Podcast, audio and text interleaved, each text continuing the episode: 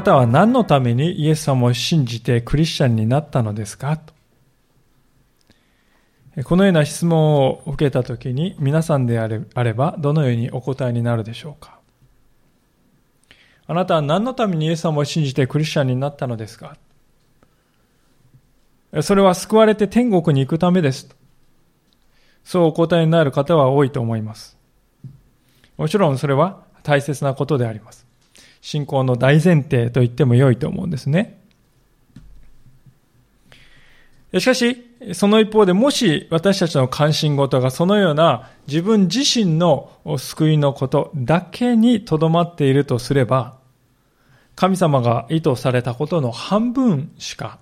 理解していないことになると思います。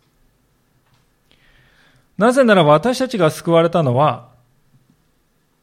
自分自身が救われることに加えて、私たちを救ってくださった神様の愛を世に向けて表していくという積極的な務めのためでもあるからです。それが生ける信仰なんだということですね。ですからもし自分さえ良ければいいのだという考えがあるのならば、それは聖書を語っている信仰の対極にあって、死せる信仰と言っても良いと思うんです。今日の聖書箇所ではこの二つの信仰のあり方が鋭く対立していると思います。で、この対立を通してイエス様は私たちに何を教えようとしておられるのでしょうかご一緒に今日も神様の言葉から教えられていきたいと思います。ことの発端から早速見ていきたいと思うのですけれども、それは安息日をどう過ごすか、そのことをめぐって生じてある衝突から始まっていくわけですね。マルコのこの2章の23節と24節をお読みしますけれども、ある安息日にイエスが麦畑を通っておられた時のことである。弟子たちは道を進みながら穂を摘み始めた。すると、パリサイ人たちがイエスに言った。ご覧なさい。なぜ彼らは安息日にしてはならないことをするのですか？まあ、パリサイ人たちが弟子たちのしていることを非難していることがすぐにわかると思います。しかし何を非難しているのか？ということですね。他人の麦畑に入ってですね、勝手にえー、取って食べている。盗みをしている。そういう罪で責めているんでしょうか？や、そうではないということです。旧約聖書を見るとですね、空腹の際は手で穂を摘む限りは、その穂を摘んで食べることは罪ではないと、はっきり規定が書いてあるわけです。で、実際イスラエルのこの当時の麦畑というのはですね、このあぜで区切られている、柵で区切られているというそういうものではなくてですね、柵がない、非常にこうだだっ広いところで大きなところですね。で、人々はその中をですね、近道をするために結構こう入ってね、行ったわけであります。まあ、ここに写真があるんですけど、こういう非常に大きな麦畑ですね。これは麦の種ですけど、この中をこう突っ切ってですね、ショートカットしてこう行っていたわけです。ですから、この時ですね、弟子たちやイエス様が通っていたのも、この人々が通ったところにできた道をですね、通っていったんだ。踏み跡がついているところを通っていたんだと思いますね。で、先ほど言いましたように、そう歩く時にですね、お腹がすくとそこの麦を頬で摘んで食べても良いという規定が書いてありましたから。まあ、ですから、摘んで食べていたわけです。で、それがね、問題になっているわけではないんですね。食べたこと自体が問題になっているわけではなくて、問題はどこにあったかというと、この積んで食べるということは安息日に、つまり、えー、イスラエルでは土曜日ですね、に行われていたということです。当時のイスラエルの社会は安息日を非常に重んじる社会でした。どれぐらい重んじていたかというとですね、イエス様の時代から大体100年ぐらい前の時代に、安息日に敵がこう攻めてきたんですね。えー、攻撃してきた。で、もしそれに反撃をするとですね、安息日の立法に違反することになってしまうと考えたので、戦わなかったんだそうです。そのため、当然ながら多くの人が犠牲になった。しかし彼らは安息日の立法を破るぐらいなら死んだ方がましだとそのようにさえ考えていたということですね。それくらい安息日を重要なものと考えていたのが当時のイスラエルの人々です。で、このように安息日をですね、大切にするようになったのはもちろん理由があってのことですね。ただ闇雲にやったわけではなくて、それはさらにイエス様の時代から500年ほど遡りますと、イスラエルがですね、滅亡するという悲劇が起こりますね。外国が来てですね、占領して、人々はみんな捕らえられて、えー、捕虜として引いていかれるという、そういう世界史の中で事件が起こるわけです。で、なんでそうなってしまったかというと、私たちは神様の安息日を内外するにして軽んじてきたからだというふうに人々は考えたわけですよね。もう同じ過ちは二度とすまい。人々は固く決心したのです。でそれ以降、パリサイ人とかですね、いう熱心な、立法学者って熱心な人たちがですね、登場して、その人たちが社会をリードしておりました。ですから、この人たちはですね、弟子たちがこの安息日に麦を摘んで食べている。それは安息日にしてはならない仕事に当たると判断したのです。それでイエス様に対してですね、あなたのお弟子さんたち、安息日にしてはならない仕事をして、立法を破っていますよと責めてきたわけですね。ですから、難癖をつけているといえばつけているんですが、しかし間違ったことを当時の常識の中で言っているかというと、決してそうでもないということなんです。まあ、それにしてもですね、不思議に思うのはこれだけですね、先ほどお見せしたですね、この写真のように、だだっ広いですね、麦畑でどこ、どうしてイエス様たち意向があるところを見つけたんだろうかなと思うんですけども、おそらく何かボロを出さないかなと見張っていたんではないかなと思いますね。これまでマルコの福音書を一緒に、ご一緒に学んできてお分かりのように、パリサイ人は次第にイエス様を異端児だと警戒するようになってきていました。で、ところが人々はイエス様をですね、熱狂的に慕ってですね、大勢の人々がイエス様、イエス様と教えを聞きにやってくるわけです。で、そういう状況を見てですね、このパリサイ人たちは、これは危険だと、危機感を抱いていたんです。なんとかこの流れを食い止めないといけない。で、そういう思いでイエス様たちのですね、一行にですね、目を光らせていたわけですよね。で、そういう網の中にですね、まさに飛び込んできたように、えー、なったのが、この安息日に穂を摘んで食べている弟子たちの姿であります。まあおそらく弟子たちはわざとしたんではなくて安息日のそういう細かい規定を知らなかったのでしょう。彼らは漁師ですから、立法を専門的に学んだ専門家ではないわけです。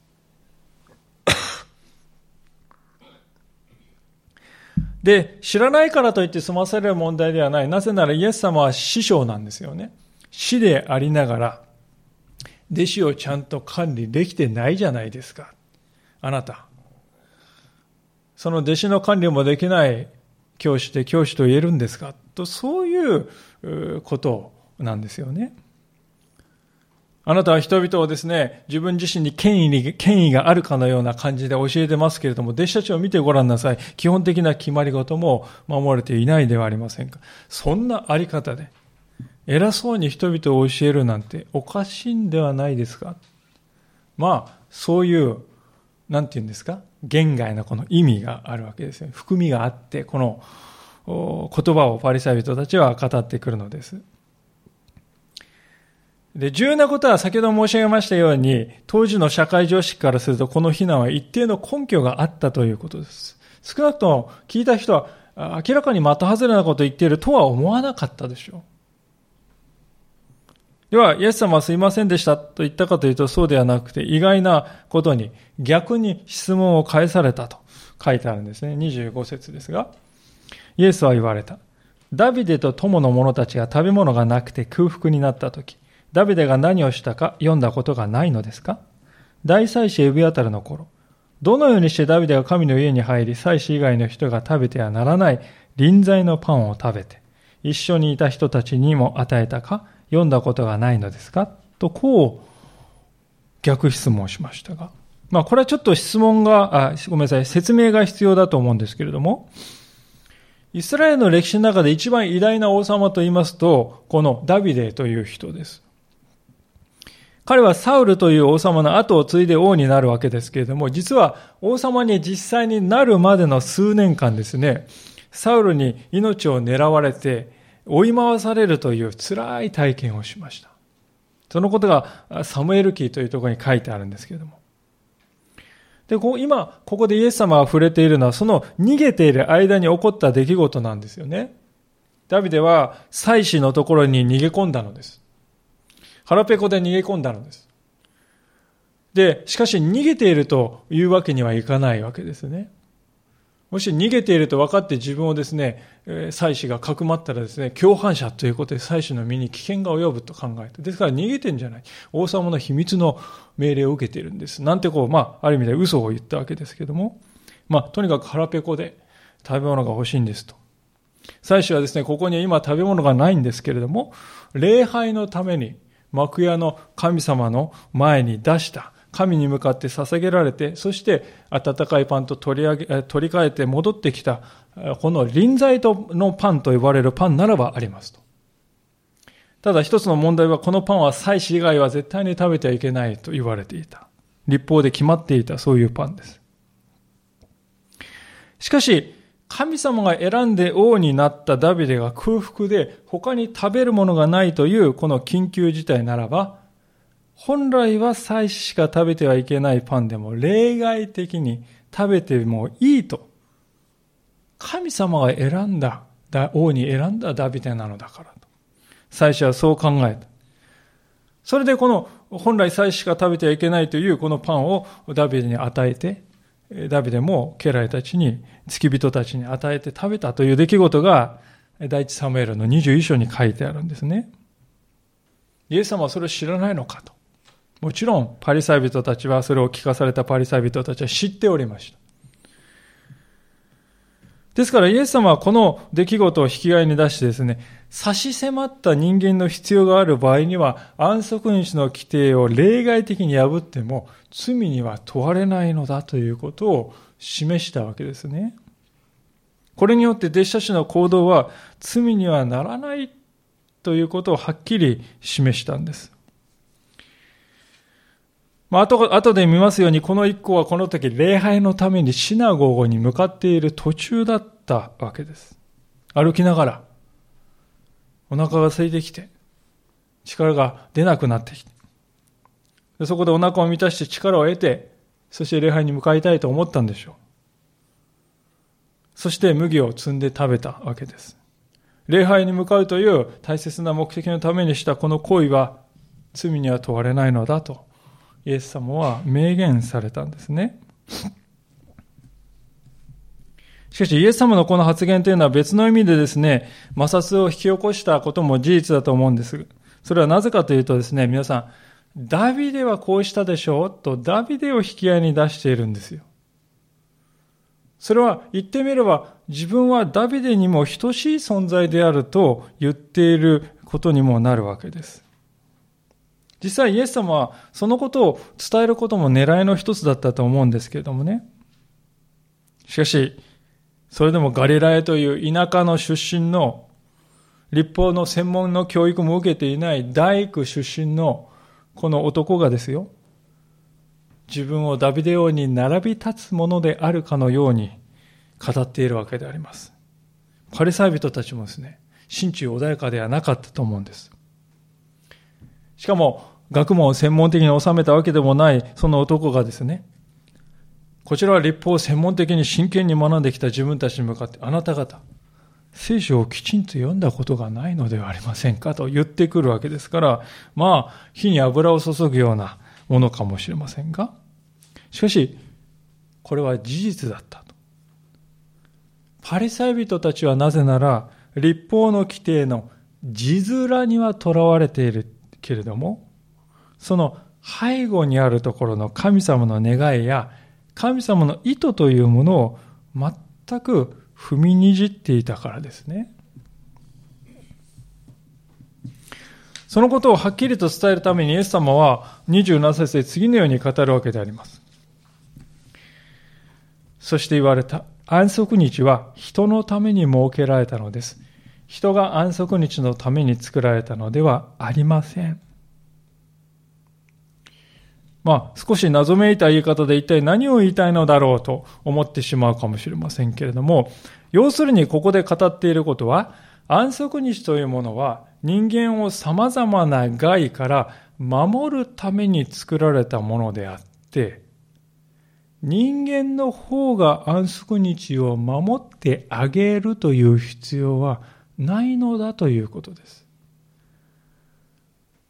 安息日は人間を様々な害から守るために作られたのであって、人間の方が安息日を守って差し上げる必要はないということです。まあ考えてみればこれは当たり前のことなんですけどね。安息日ってね、皆さん、カレンダー上の日付に過ぎないのです。そこに命があるわけではないわけですね。ですから人間の方がですね、この日付をですね、見て、五章を大事に私が守って差し上げますなんてですね、かしこまる必要はないわけですし、そういうふうに考えるのは、これは愚かですらあるということです。まあ、しかし、しかし、このことは少し理解できしづらいかもしれませんので、一つの例を挙げたいと思うのですけども、こういうことが昔起こったんだと。昔地震が起こって津波が来ると警報が発せられた。それを聞いたあるおばあさんが、一番大切なものを持って逃げようと部屋を見渡した。その時に、仏像が目に入った。ああ、これこそ一番大切なものだと考えた彼女は重い仏像を背負って逃げた。しかし途中で重くて疲れ果ててしまった。そこでふと気がついた。なぜ私の方が神様をお助けしないといけないのだろうか逆ではないのだろうか神様なら私を助けてくださるはずではないだろうかそこで彼女は仏像をその場に置いて逃げて無事助かった。こういう話があったそうです。今申し上げた話はですね、27節でイエス様が言わんとした真理を説明していると思うんですね。人間の方が神様を守って差し上げる必要はないのだということです。神様というお方は何にも依存していないです。誰に守られる必要もないのです。完全なお方なんですから。むしろ反対に神様の方が私たちの方を守って救い出してくださるお方です。で、そのために私たちを悪から守り救い出すために立法というものを教えてくださったんですよね。安息日が定められた目的もそこにあったのです。一週間のうち、7日目は完全な休みの完全休養の日としなさい。そして神を覚える日にしなさい。何のためにそう言ったかというとですね、それはそのように一日をですね、仕事をしないで完全に休むということでね、私たちは、私は自分の力で生きているんだ。勘違いすることから守られるのですね。そうではなくて、あ私を支えて生かしてくださっているのは神様なんだよなと。そのことを確認するという、そのために、この日は仕事をしないように求められたわけです。そしてそのように一週間のうちに少なくとも一日は完全に体をと心を休める日を設けなければ結局人間というものは潰れていってしまうよと。神様はそのことをご存知で私たちは守るために安息日というものを設けられたわけですね。今の日本を見渡しますと、そのようにですね、この休むということを忘れてしまった社会になってきているかなと思うんです。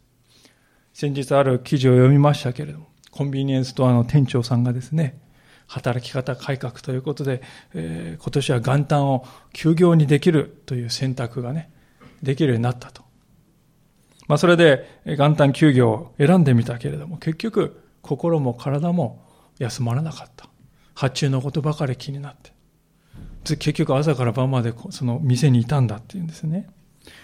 自分がいかに仕事というものに依存してしまっているかが分かったとインタビューに答えていました。日本の社会はそこまで来てしまったのかと。休んでいいよと言われても、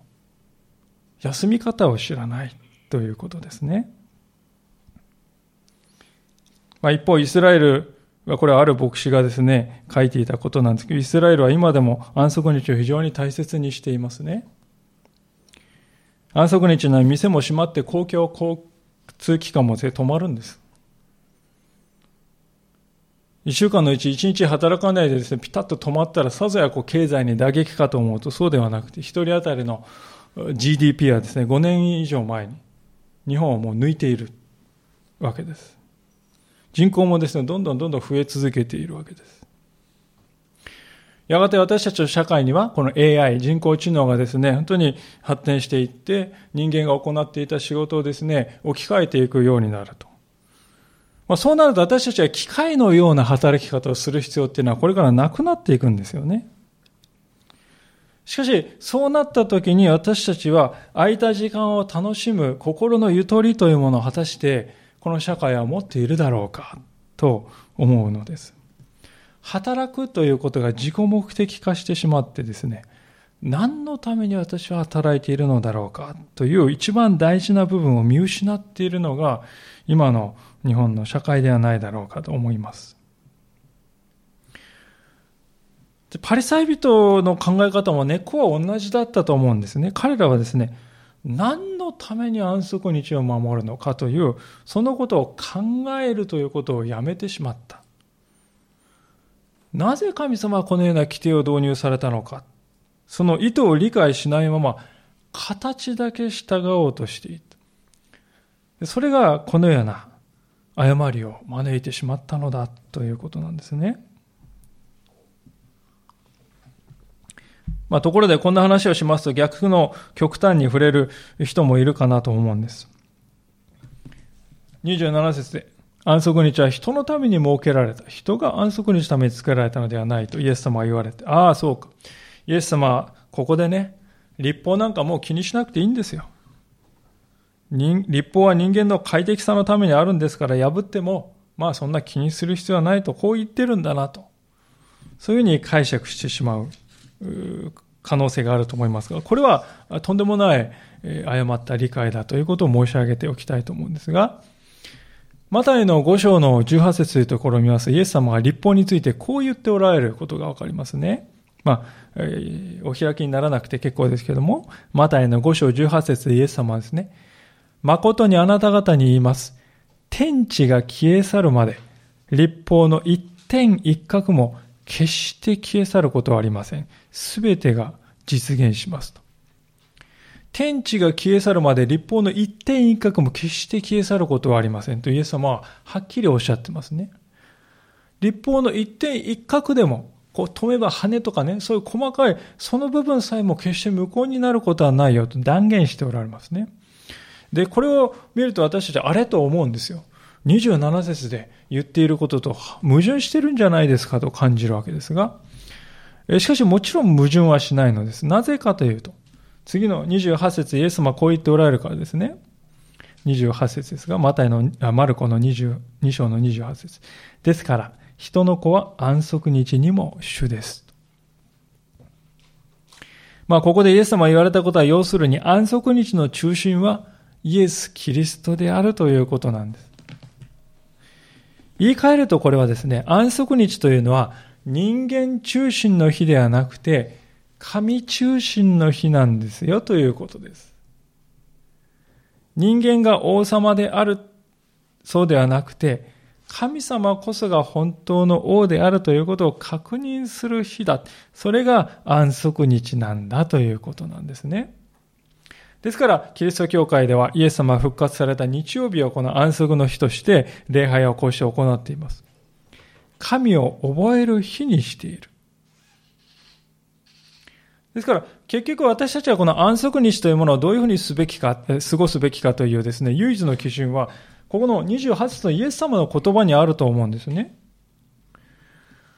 私の安息日の主人はイエス様になっているだろうかという、そういう基準なんです。パリサイ人にとってはですね、はっきり言うと神様はもうそっちのけ。立法の字面をですね、守るということに血眼になっておりました。でなんでここまでやるのかなと思うんですけど、皆さんこっちの方がある意味では楽なんですよね。私たちは聖書を読んでですね、えー、神様はこの教えから何を私に願っておられるだろうかって静まってお祈りして、本当に考えて、時間を取るということは、はっきり言うとですね、面倒なことです。そんなことしなくても、あれしちゃいけない、これしちゃいけない、これだけやってればいいんだと言われたことにだけ従っていればいい。そういう生き方の方が皆さん楽じゃないですか。考えなくても済むんですから。しかし安息日の意義っていうのはですね、それとは反対なんです。対極にあるんですね。私たちがこの日を思っている理由はですね、私はどうしたら神様を喜ばせることができるだろうかと考えて、祈って、そしてそれを実践していくという、そういう日なんだと。それが安息日という日なんだということなんですね。まあ、ところがこの点を全く理解していないばかりか恐ろしい形で誤解していたのがこのまさしくパリサイ人でありまして今日の後半ではですねそのことが明らかになるのですが3章の1節と2節をお読みしますけれどもイエスは再び街道に入られたそこに片手の苗えた人がいた人々はイエスがこの人を安息日に治すかどうかじっと見ていたイエスを訴えるためであったまあ、おそらくこれは前の28節までのところと同じ日に起こったことなんだと思うんです。礼拝のためにシナゴゴに集まって入ったですね、イエス様と弟子たちはすぐにですね、体の不自由な人がいるのに気がついたんですね。片手がなえて、しなびても動かなくなっている。まあ、なぜ、え、こんなにイエス様入った時にタイミングよくですね、この人がいたかというと、まあ、これは推測ですけれども、おそらくはパリサイ人が前もってね、連れてきてたんではないかなとは思うんですね。というのは彼らはイエス様がこの安息日にこの人を治すかどうかをじっと見ていたって一節、二節に書いてます。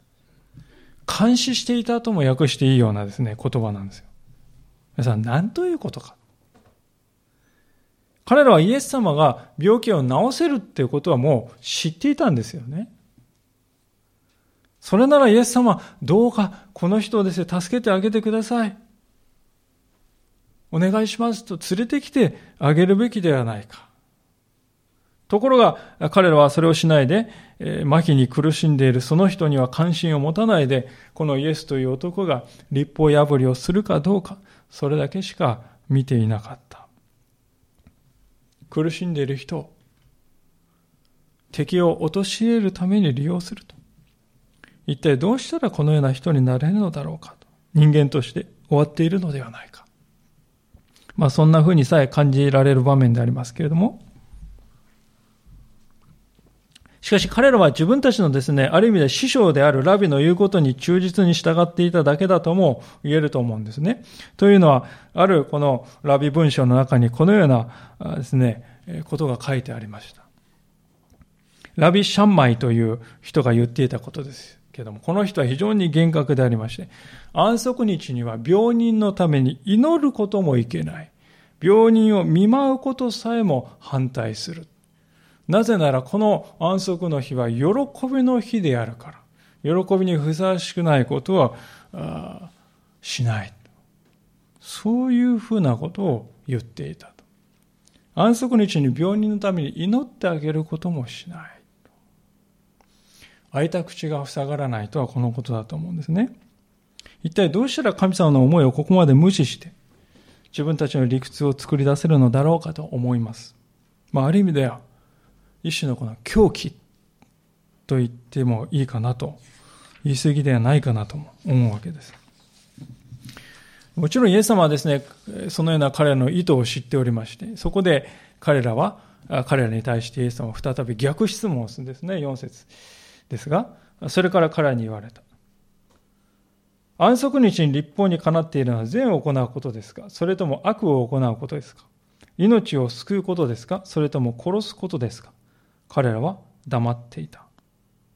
イエスは怒って彼らを見渡し、その心の堅くなさを嘆き悲しみながらその人に手を伸ばしなさいと言われた。彼が手を伸ばすと手は元通りになった。パリサイ人たちは出て行ってすぐにヘロデ島の者たちと一緒にどうやってイエスを殺そうかと相談し始めた。まあ、イエス様が質問したその質問にパリサイ人は答えないで黙っていたと書いてありますけど、これはある意味当然だと思うんです。なぜかというと、彼らは、たとえ良い行いであろうが、あらゆる行いというものは仕事に当たるので、安息日にしてはならないと主張していたからですね。もちろん悪い行いは考えるもんでもなく当然ですね。ですから、良い行いであろうが悪い行いであろうか、とにかく何であろうがしてはならない。ですから答えられないんですね。結果として彼らは安息日を何にもしない日にしてしまったということです。たとえ目の前に助けを必要としている人がいたとしても、その人を放っておいて次の日にするべきだ。それが神の意志にかなうことであり、それが聖書が語っていることなんだと。そのように主張する彼らの聖書理解。それは一体何だろうか思わされるのですけれども、私、しかし私たちもこのパリサイ人たちを笑えないかもしれないなとも思っております。私たち日本に生きている者はですね、規則とか社会の常識というものに従うということにおいては非常に忠実だと思います。集団の決まり事から逸脱しないという意識がですね、もう染みついているんですね。ですから、日本に来ると、本当に人々は親切で礼儀正しい、そういう人の国だと思われていますが、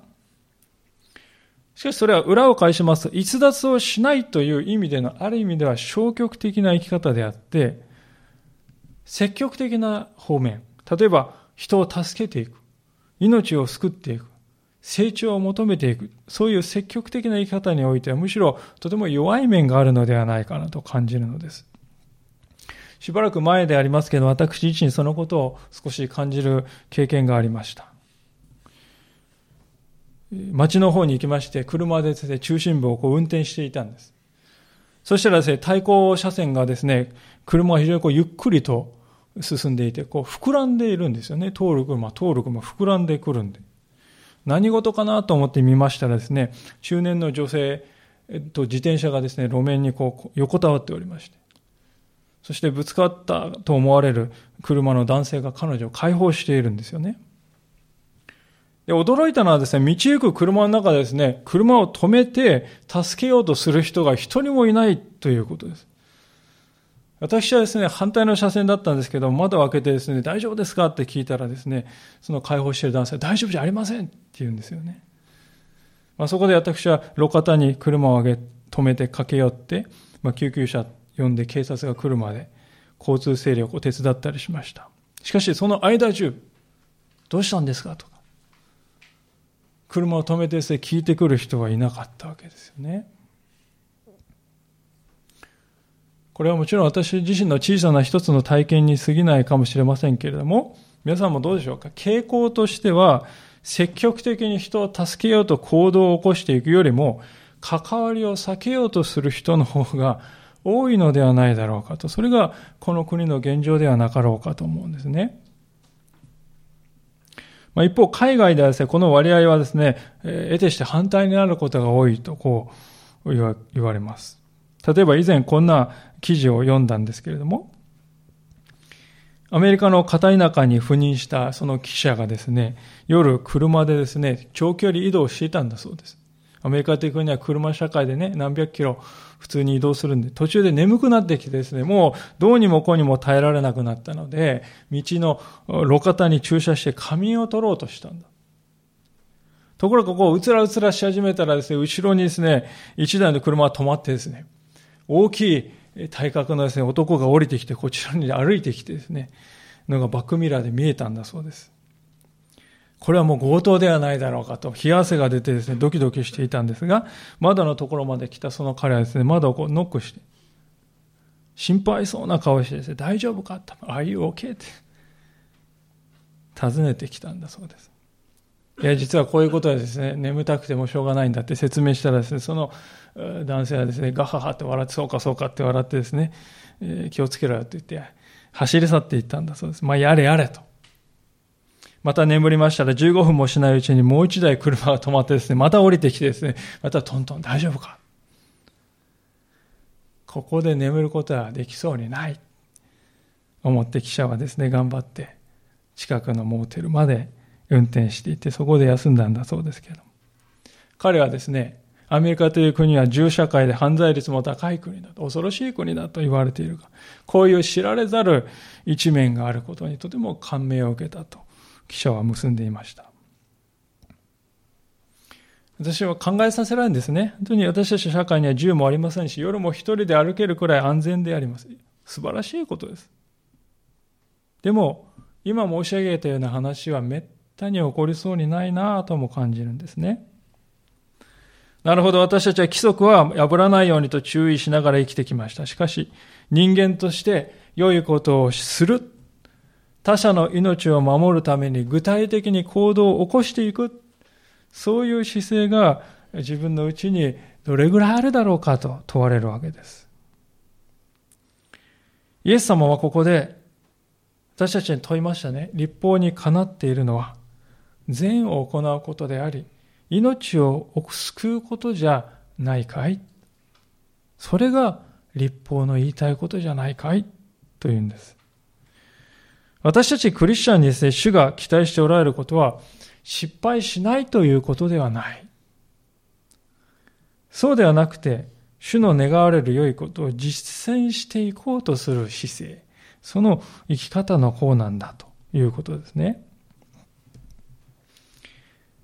アメリカの奴隷解放宣言をしたあの有名なリンカン大統領は次のような有名な言葉を残したそうです。それはこういう言葉です。あなたが倒れてしまったことには関心がない。しかし、あなたが立ち上がることには関心がある。あなたが倒れてしまったことには関心がない。しかし、あなたが立ち上がることには関心がある。そう言ったそうですが、神様も同じだと思います。私たちは生きていく限り失敗を犯すものです。しかしはそれでも私たちが倒れない人生を求めて、えー、血眼になって生きるんではなくて、たとえ倒れることがあっても私は主の前に良き技を願う、行うことを願い求めて生きていきたい。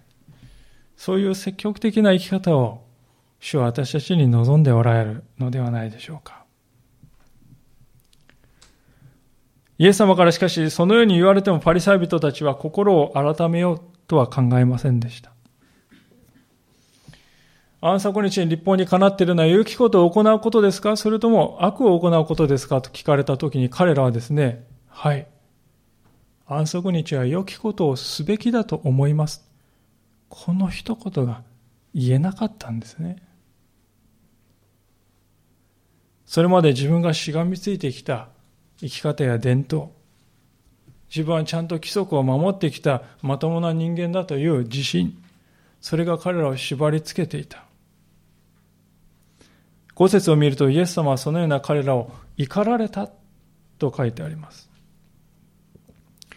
聖書の中にイエス様が怒った場面というのは非常に限られていまして、この箇所の他には3箇所しかありません。それだけ珍しいことがここで起きているんですね。なぜイエス様は怒られたかというと、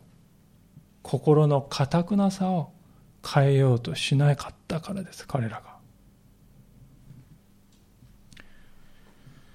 神様という方は私たちの人生、私たちは心を柔らかくしようとしてですね、本当にいつも働いてくださっております。時には奇跡的な出来事さえも起こしてね、ああ、神様は本当に力のあるお方だと教えてくださるし、時に私たちの人生に起こる試練を通して、私たちは心が柔らかくなるようにと願っておられます。しかし、そのようなことを見たり経験しても、なお心を変えようとしない頑固さを持っている人もいます。その結果ですね、せっかく神様の手は差し伸べられるんだけれども、払いのけられて、踏みつけられて、道端に捨てられてしまうということになるのですね。イエス様はここで怒り、嘆き悲しんだと書いてあるのは、そのような人に対してです。イエス様はここでですね、プライドが傷つけられたから怒って逆上しているわけでは決してないですよね。そうでなくて人が自分から自分の救いというものを台無しにしてしまっている。それを見るからですよ。心を開いて、今までの私の考え方は本当に凝り固まっていたかもしれないと、生き方を変えるんではなくて、そうすれば全く違う世界が見えるはずなのに、それをしないで、今まで自分が掘ってきたタコ壺の中に入ってですね、私はここから一本も出ないぞ。そんな姿を見てイエス様は嘆きを覚えられるのです。私たちはですから、堅くなさというものを甘く見てはいけないなと思うんですね。私たちは時にですね、いや、私は頑固な人間なんですよ、なんてですね、言葉を言ってしまうかもしれませんけど、この歌詞を読むとき私たちは本当に軽々しく口にしてはいけない言葉だなと思います。イエス様は嘆きを覚えながらも、見事にこの手の苗えた人を癒してくださいました。それを見たパリサイ人たちは何をしたか。6節にあるように、出て行ってどうやってイエスを殺そうかと相談し始めた。これが結末です。実に実に皮肉ではないでしょうか。安息日に麦を積んでますよ、あなたの弟子たちは。些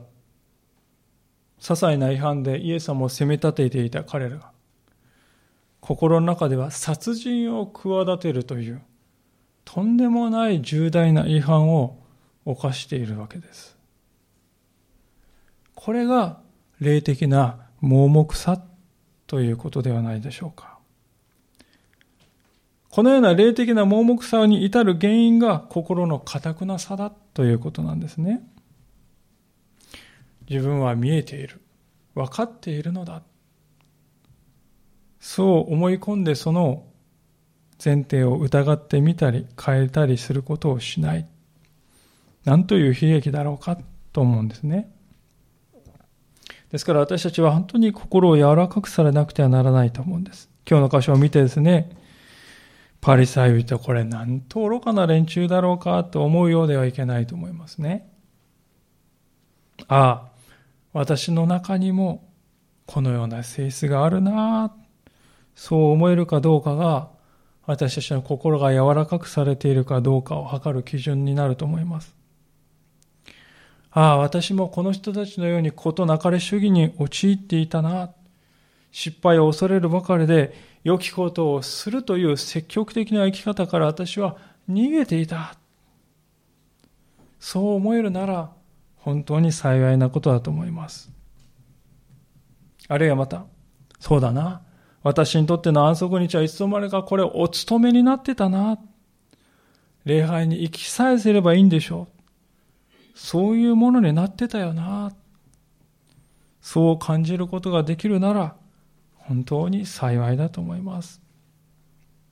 今日私たちには二つの道があると思います。生き生ける信仰に生きていこうとするのか、それとも死せる信仰をこのまま持ち続けていくのか。主は私たちにそのように問いかけているように思います。主の前に一人一人静まって問われたいと思います。お祈りしたいと思います。